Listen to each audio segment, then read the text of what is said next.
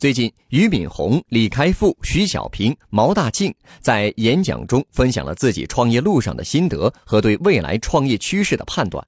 首先来说说新东方创始人俞敏洪的经验总结。他认为，创业者一定要有弯道超车的意识，不能循规蹈矩，要随时改变自己来融入世界的发展步伐。俞敏洪说。到现在还不用智能手机、不玩微信、不玩各种社交媒体的人，一定会是落后于时代的人。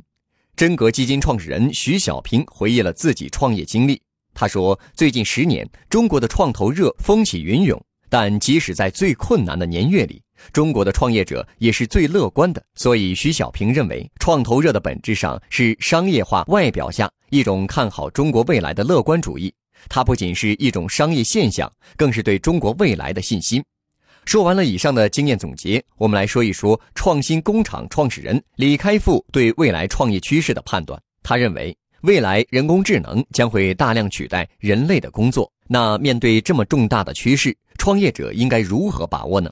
李开复认为，要想发展人工智能，必须有四个先决条件：第一是海量的大数据，至少是千万级别以上的数据。第二是这些数据需要标注，这个标注指的是数据背后投射的意义。比如人们出行习惯就是滴滴数据的标注，饮食习惯就是美团数据的标注。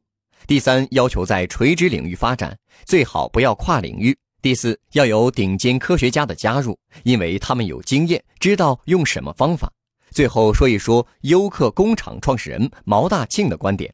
毛大庆预测，到了二零二五年，中国的共享经济将要占 GDP 的百分之二十，跨界融合、互联、社群将会是下个阶段的生活方式。而这个生活方式不仅仅是指共享单车的出行共享，还包括不动产领域的共享、知识的共享，甚至人的共享。获取更多创业干货，请关注微信公众号“野马创社”。